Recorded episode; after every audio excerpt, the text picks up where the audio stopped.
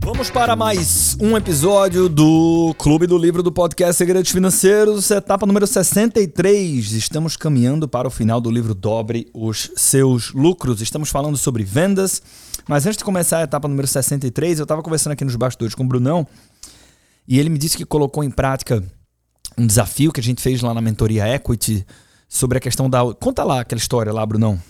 Que conectou com, com um dos capítulos que a gente leu aqui nos episódios anteriores, né? É, é o, o, Bob Pfeiffer, ele tá sempre trazendo pra gente aqui um, um, uma coisa que é super importante, né? Que, que é você demonstrar lealdade com o seu cliente. E eu peguei esse desafio, na verdade, do Clube dos Consultores, o primeiro de 2023. Tá bom. É, que é, na verdade, uma pesquisa né, para a gente fazer, para entender melhor né, se aquela audiência mínima viável que a gente é, almeja faz sentido ou não faz sentido, enfim, conhecer melhor sobre esse público. E uma das perguntas dessa pesquisa é perguntar ao cliente, né, ou a pessoa que a gente está pesquisando, uh, qual seria o, o cliente e o consultor. o consultor ideal na visão dela.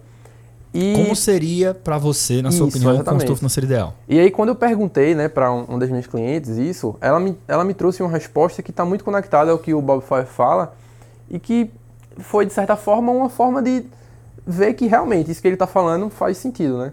Que foi, é, ela disse, Bruno, o meu consultor financeiro ideal é uma pessoa que, independente dos resultados que, que traga na consultoria, é uma pessoa que eu sei que eu posso contar, que não vai é, agir de maneira incompatível com, com o que eu gostaria de fazer. Por exemplo, não vai me oferecer um produto, não vai me recomendar um produto financeiro que não é realmente bom para mim. Então, ela, ela inclusive colocou que os resultados eles estão abaixo desse nível de confiança, né? Então, é, para ela, o consultor ideal é uma pessoa, em outras palavras, que ela pode confiar. Eu acho que está 100% tá ligado com essa questão da lealdade. Uma coisa que o Bruno falou que é importante sobre essa percepção dessa cliente é que ela disse isso, né? Para mim isso é mais importante que os resultados que eu vou ter nos investimentos. E com essa bela abertura, vamos começar com a etapa número 62. O processo de venda é a sua melhor chance de mostrar ao cliente o que você é capaz de fazer. Isso aqui é muito bom, simples e bom. Meus concorrentes costumam levar duas semanas para redigir uma proposta detalhada que apresentarão ao cliente no caso de uma venda importante. O que isso revela ao cliente quanto à eficiência dos proponentes, da capacidade de reagir rapidamente e atender às suas necessidades? Há uma regra que raramente deixo de usar. Sempre que um cliente manifesta interesse, seja pessoalmente ou por telefone, envio-lhe a minha proposta no mesmo dia ou no dia seguinte pelo serviço de entrega rápida. Já me disseram diversas vezes: Porra, é incrível a rapidez com que você reagiu. Isso indica a qualidade do serviço que posso esperar da sua empresa mais tarde. Qualquer que seja o processo de venda que use, é fundamental que reaja com toda rapidez, reaja muito profissionalmente, certifique-se de que toda comunicação enviada ao cliente durante o processo de venda é de alta qualidade, comunique de várias maneiras a sua flexibilidade e a sua disposição de fazer o que for necessário para atender às necessidades do cliente. Muitos vendedores acreditam que o produto ou a lógica irrefutável inerente à proposta é suficiente para fechar a venda. Na verdade, para a maioria dos clientes e empresas, o que realmente determina a seleção do fornecedor são os fatores intangíveis do que é feito e, sobretudo, como é feito. Um cliente que compra de você pela primeira vez só tem uma coisa para basear sua decisão: aquilo que ele vê durante o processo de venda. O processo de venda é a sua melhor oportunidade de mostrar ao cliente de que é capaz. É assim que você deve conceber esse processo. Desde que você não atropele o fato de que você não pode ser muito disponível demais da conta, já falamos sobre isso aqui, né? Em um, em um outro episódio. Mas ah, esse cuidado de celeridade. E outra coisa, esse negócio de que o cliente muitas vezes ele está avaliando mais o como é feito é assim, só para situar a galera, né? Aquela proposta de 30 páginas ou de 3 páginas, cheio de é, blá blá blá, a maior parte dos clientes pega aquele arquivo em PDF que tem 8 páginas, vai rolando até achar o preço, olha, tá, entendi. Né? Então, essa história de como você faz, a importância, a segurança, a confiança que falamos aqui antes, é super relevante. Com isso dito, etapa número 63. E aí, por exemplo, para quem vende consultoria financeira empresarial, por isso que eu digo, tem que, tem que sempre filtrar. É, quando a gente fala do ProWeb Report, né? Quando você fecha a primeira reunião da Express para a segunda, você fala: agora eu vou pegar essas informações, tá? Esses são resultados preliminares, eu vou fazer um cruzamento desses dados em teia e eu vou precisar de pelo menos 24 a 48 horas para então construir o seu diagnóstico com base nas informações que estão aqui. Tá? Então, tem um porquê para não chegar e já disparar ali. Né? Você quer criar o desejo do cliente de ir para a segunda reunião, que a segunda reunião é onde eu faço a proposta comercial. Quem é da associado da Tech Finance Business vai entender o que eu estou falando aqui. Mas enfim, que não seja daqui a duas. Não é a hora de falar, daqui a duas semanas e tal. A venda não aconteceu ainda. Algum comentário aí? É, sobre, sobre isso, né? De, o cliente vai lá e vê logo o preço. Um, um, uma dica importante aí é, para quem segue o método da Tech Finance Business é nessa segunda reunião, quem, quem entrega o relatório impresso, não entregar logo de cara ao cliente. Pelo menos eu tive essa experiência e ele fez isso. De ir lá e ver logo a página da proposta e meio que ficou é, pensando em outra coisa enquanto estava apresentando. Eu acho que uma dica legal é apresenta logo e no final da reunião entrega o, o relatório. Legal, legal, legal. Muito bom. Isso não está no master plan, mas muito bom.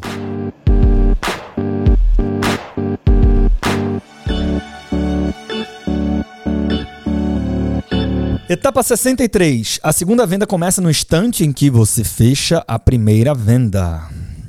Não é preciso dizer que, uma vez realizada a venda, é crucial que você entregue um produto ou um serviço de qualidade e cumpra o que prometeu. Ponto. Contudo, o empresário ou vendedor que demonstrar excesso de ansiedade no tocante a cumprir suas promessas será um empresário ou vendedor de pouco sucesso.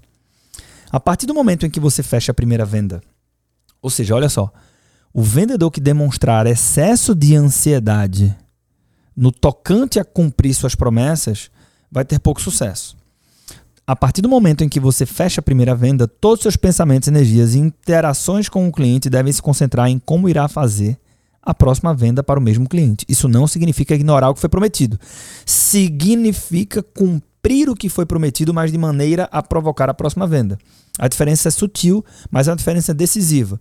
O vendedor que se mostra nervoso em satisfazer as exigências do cliente, a cumprir o que foi prometido, tende a agir de modo defensivo e demasiadamente solícito. Com isso, deixa escapar aquela gotinha de sangue que o tubarão fareja, que a gente já falou aqui. Ou seja, olha só, ele está falando sobre a história da confiança depois que a venda é feita. Tá? Está mirando baixo demais. Se conseguir entregar este pedido sem qualquer queixa importante por parte do cliente, teria ganhado a parada. E tendo ganhado, terá de partir em busca de um novo cliente para a próxima venda. Por outro lado, o vendedor que procura cumprir o que prometeu, sabendo que de uma maneira ou de outra as promessas serão realmente cumpridas, irradia confiança, competência e tranquilidade. O cliente pensará: se ele não está preocupado, por que eu estaria? No caso, o equilíbrio entre cliente e fornecedor é alterado. O fornecedor é visto como uma pessoa com capacidade superior, a qual o cliente pode recorrer e com a qual ele pode contar. A partir daí, a tarefa do vendedor é transformar essa confiança em novos pedidos. No momento em que fecha a primeira venda, começa a me perguntar: que outros produtos ou serviços fornecidos pela minha empresa seriam úteis a esse cliente? Quais as várias maneiras explícitas e implícitas de expor o cliente a esses outros produtos ou serviços que ele deveria comprar? Como posso conhecer melhor a organização do cliente? De modo a me tornar mais capaz de identificar essas oportunidades, eu estou incluindo aqui, e fechar essas outras vendas. Então, quando a gente fala de servir primeiro, vender depois, isso aqui é o Arthur falando. Essa mentalidade, essa forma de enxergar a relação, ela, ela quase que naturalmente nos convida a fazer esses questionamentos e a perceber isso. Porque o tempo todo eu estou me perguntando como eu posso servir melhor, o que é que é relevante, o que é que seria especial para essa pessoa, o que é que seria um sonho para ela ela já comprou alguma coisa de mim. Eu continuo pensando nela e esse processo diligente vai me levar a puta merda, se eu fizer isso aqui, eu acho que vai ter valor para esse cara que já é meu cliente. Se houver valor, talvez nós tenhamos uma nova venda. Uh, geralmente é tarde demais para pensar em uma segunda venda depois que o objeto da primeira já foi plenamente atingido. A essa altura você tem menos oportunidade de interagir com o cliente e, portanto, de influenciá-lo. De qualquer forma, o cliente já consolidou a impressão que ele tem de você. O vendedor confiante começa a pensar na segunda venda no instante que ele fecha a primeira. E, na atividade de vendas, a confiança no sucesso tende a gerar sucesso. É... A confiança no sucesso tende a gerar sucesso, é, tem muito a ver com o que a gente fala do método, né? É, tem uma frase de algum, algum psicólogo lá no próprio Kahneman, no Rápido Devagar, que fala sobre isso. Eu esqueci a frase agora mas que é o primeiro, primeiro passo para dar certo é acreditar que vai dar certo. A gente fala lá no confia no método, né? O primeiro passo para o método funcionar é acreditar que o método funciona. E, e, isso realmente tende a ajudar muito. Mas uma coisa que eu quero observar aqui que não é intuitivo, tá? Para quem está menos seguro, você sempre pensa que primeiro eu tenho que entregar tudo que o cliente comprou para depois é, ter o direito de oferecer alguma outra coisa. Mas depois que você entrega tudo, normalmente o seu nível de interações e de relação com o cliente diminui porque acabou. Então a capacidade de influência também diminui. De tal maneira que, por mais que seja contra-intuitivo, isso aqui eu posso falar com conhecimento de causa, né? É, sim, o, a nova venda ela pode nascer antes do término da primeira, né? Uh, algum comentário aí, Bruno? Acho que isso tem a ver com aquela ideia do quente e frio, né? É, o nível de, de, de excitação, né? É, é, ajuda o, o cliente a, a a fechar antes do, do término do, da relação. Sim, sim. É lógico que podem existir momentos onde a coroação da entrega esteja associada com o nível de satisfação, o cliente está mais quente. É, então vamos supor que eu vendo uma consultoria de a recuperação de impostos ou de incentivos fiscais. Eu estou fazendo esse trabalho. Na hora que sair o decreto e que essa empresa, a partir deste momento, ela passa a pagar menos ICMS ou ela passa a pagar menos imposto de renda, aquele é o ápice. É nesse dia que o cliente vai tomar um vinho, né? E esse momento, no momento da comunicação, eu, enquanto portador da boa notícia, é, eu é, ali também não deixa de ser uma boa oportunidade de fazer um upsell, de fazer um cross-sell, enfim. Mas acho que o grande, o grande questão aqui é não se limitar ao pós e entender que o durante também é uma porta uh, possível para você levar uh, novas oportunidades de contratação daquilo que você faz para o seu atual cliente. Etapa número 64. Vender é uma questão de atrair. Isso aqui é muito bom também.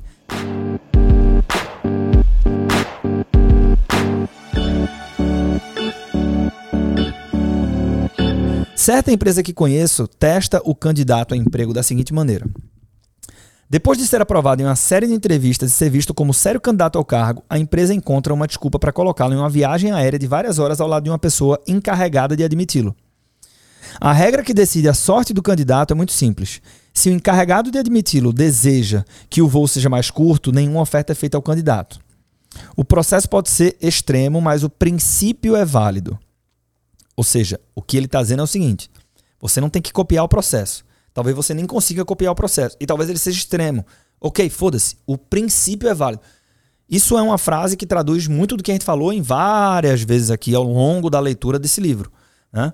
Você, ah, beleza, não é isso que se aplica, mas o conceito por trás vale a reflexão. O princípio é válido. Voltando ao livro. Não compramos coisa alguma de quem não gostamos. Preferimos comprar de pessoas pelas quais sentimos alguma empatia ou, pelo menos, que despertam o nosso interesse de alguma forma. Comprando dessas pessoas, encontramos um pretexto para manter um pouco mais de contato com elas. A necessidade de nos manter em órbita em torno das pessoas simpáticas é bem conhecida pelos psicólogos. É óbvio que ter empatia não significa fazer algo que comprometa a integridade pessoal ou ética do vendedor ou do comprador. Mas, queiramos ou não, somos pessoas e rapidamente formamos opiniões favoráveis ou desfavoráveis sobre as pessoas que encontramos. Parte do processo de vender é produzir atração, no sentido mais amplo, na pessoa que vai comprar. Atração significa carisma, boas maneiras, personalidade agradável, significa certo senso de humor e certo interesse pelo que acontece à nossa volta e no mundo. Significa saber escutar e ser fácil de escutar. E, é claro, significa se vestir bem e adequadamente, se manter em forma e conservar uma aparência bem cuidada. Por si só, a atração não resolve tudo. O importante é saber se ela ajuda ou não. O importante é saber se ela ajuda ou se a sua ausência prejudica. A resposta é definitivamente sim. Procure saber como, dentro dos limites da sua personalidade natural, você pode exercer o máximo de atração sobre o cliente. Né? Ou seja, procure saber como você pode fazer isso. E pense nisso quando admitir vendedores para a sua empresa. Vender é uma questão de atrair. Essa parte aqui eu, eu lembrei do, do Money Heroes, a palestra do Renato Brea, que ele foi falar sobre como, como conseguir clientes de alto ticket, né? Perfeito. E que ele falou muito sobre você é, procurar, né, em outras palavras, pontos de similaridade ali com os clientes que você quer atrair. Então, se, se o perfil do cliente que você quer atrair gosta de relógios, de repente você se interessar por relógios, é, gosta de carros, se interessar por carros, etc. E, e até um complemento depois na palestra do Raul Senna, que ele falou que o topo do funil né? Que é o, o início do relacionamento ali, é qualquer coisa. Uhum. Qualquer coisa mesmo, assim. Se você falou qualquer coisa que a pessoa se identificou de alguma maneira com você, pronto, ali já inicia um relacionamento. Perfeito, perfeito, perfeito, perfeito. E é mais fácil construir relacionamentos com pautas de. Tô falando assim. É. De forma, regra geral, né? Com pautas de topo de funil do que ir direto falar de o retorno médio do mercado de ações nos últimos 30 anos. Pô. Então, é, fica a lição aqui, mesclando Bob Pfeiffer com Money Heroes. Muito boas as duas observações, Brunão. Totalmente conectadas aqui com, com o conteúdo. Etapa 65. Quem pede mais, recebe mais.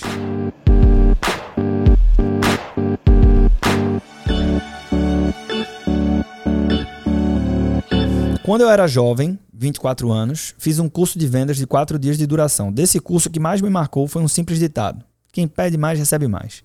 A maioria das pessoas tem dificuldade em aplicar esse ditado. Até certo ponto, somos tímidos, inseguros quanto aos nossos talentos e receosos de pedir que o cliente nos pague muito dinheiro.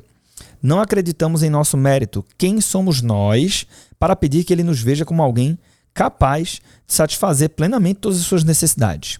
Nossa relutância e incapacidade de aplicar tal regra vem à tona dezenas de vezes por dia nas transações mais comuns. Quantos já reclamaram das refeições servidas nos aviões, mas nunca pediram para repetir a, a, sobremesa ou a salada ou a parte da refeição que você mais gostou?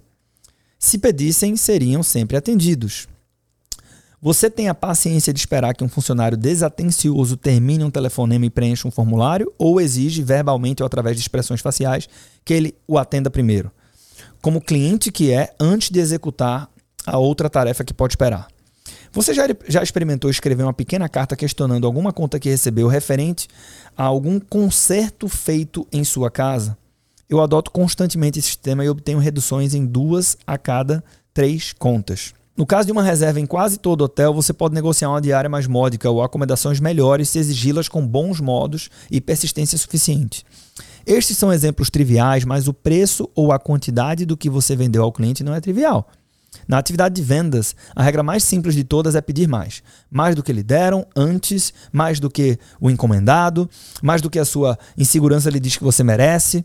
Quando o vendedor usa de inteligência e cautela, pedir mais funciona às mil maravilhas, pois a maioria das pessoas, e portanto dos clientes, não costuma pedir mais. Dão-lhe mais em vez de tentar lutar contra a sua própria insegurança. Experimente isso. Se quiser que o cliente compre X, peça que compre X, Y e Z. Recusar Y e Z exigirá toda a resistência de que ele é capaz. E aí, comprar, entre aspas, somente X lhe parecerá um grande alívio e uma grande vitória. Em meu ramo, a regra prática é pedir 5 para receber 2. O segredo de dar o pulo mental de pedir mais é vencer o seu receio de fracasso ou rejeição. E o segredo de vencer esse receio é redefinir a tarefa e, consequentemente, redefinição e, consequentemente, redefinir a noção de fracasso. Digo aos meus vendedores que eles encaram cada tentativa de venda como uma questão de vida ou morte, como uma vitória ou derrota. Devem se preparar para uma vida de depressão porque, para a maioria das pessoas, na maioria das transações comerciais, há muito mais derrotas do que vitórias. Em vez de pensar assim, eles devem ampliar a definição de cada batalha para 5 ou 10 batalhas e ampliar a duração da guerra para um mês ou um ano. Em minha empresa, acompanho o desempenho de cada vendedor por meio da média móvel dos últimos 12 meses. Em outras palavras, Qual a média mensal do vendedor nos 12 meses anteriores? Esse período inclui provavelmente 75 tentativas de venda, muitas delas bem-sucedidas. O período é suficientemente longo para que cada um se concentre em seu desempenho global, não em cada visita de venda. Concentrando-se no resultado global, terão menos medo das rejeições e tenderão a ser mais agressivos e a pedir mais, que nada mais é, para quem acompanhou a série A Teoria do Caos, que um enquadramento amplo olhar para a minha performance em, em lotes de 10 negociações ou em períodos maiores, versus encarar o resultado de cada negociação de forma individualizada, que seria um enquadramento estreito. E isso tem muito impacto no meu nível de confiança, né? Porque eu perdi, perdi, perdi, perdi. Aí eu, porra, né? Mas às vezes se eu espero uma vitória a cada 10 batalhas dessa, a cada 10 embates desse, essa vitória pode vir no episódio 9. Se eu estou encarando cada uma, no 8 eu estou derrotado. E aí isso reflete a minha postura e eu aumento as chances de perder. Mas se eu sigo firme, porque eu entendo que é uma batalha de 10, a minha postura quando eu chegar nessa nona que pode se converter numa venda é muito melhor. Chance são de que eu venda e aí eu sigo com a confiança mais alta. Às vezes digo a um vendedor principiante que demonstra talento. digo assim, ó. Pense em cada 10 visitas de vendas como uma única visita. Uma de suas últimas 10 visitas foi bem sucedida, se foi, então sua última unidade de visitas, que são 10 visitas, foi bem sucedida. Enquadramento amplo. Agrupar sucessos e fracassos dessa maneira é um bom jogo mental que você pode aplicar a si mesmo. No início da minha carreira, ganhava uma quantia de dinheiro quatro vezes por dia e perdia outra quantia de dinheiro duas vezes por dia mas tinha tal ambição de perfeccionismo que ia para casa pensando somente nos meus dois fracassos. Depois meus negócios melhoraram, de modo que eu ganhava muito dinheiro oito vezes por dia e perdia dinheiro quatro vezes por dia. Em casa, só pensava nas quatro oportunidades que eu perdia dinheiro e me sentia duas vezes mais infeliz que antes. Com o tempo aprendi a alargar a minha visão e a comparar os fracassos com os sucessos. Em primeiro lugar, isso me tornou mais feliz à noite e nos finais de semana. Depois, fez com que eu me preocupasse menos com as rejeições e, mais relaxado, pedisse mais. O resultado tem sido uma série de êxitos maiores, além de um número menor de fracassos, porque minha confiança no sucesso passou a gerar mais sucesso. Foi o que a gente falou aqui. A seguir, veremos mais algumas lições específicas sobre como estar certo de que você está colocando o melhor preço em seus produtos ou serviços. Como a gente vai mudar a temática aqui, Brunão, nós vamos fechar esse episódio, tem vários insights relevantes. Lembrando, meu convite aqui que eu falei no começo do episódio, uh, compartilha esse conteúdo, uh, arroba Arthur Dantas foi no final do último, vai ficar no final desse. É, arroba Bruno Maia Soares e a gente se encontra no próximo episódio para falar sobre precificação, várias estratégias do Bob Pfeiffer para você ter certeza que você está cobrando o valor justo por aquilo que você entrega. A gente se encontra, um forte abraço.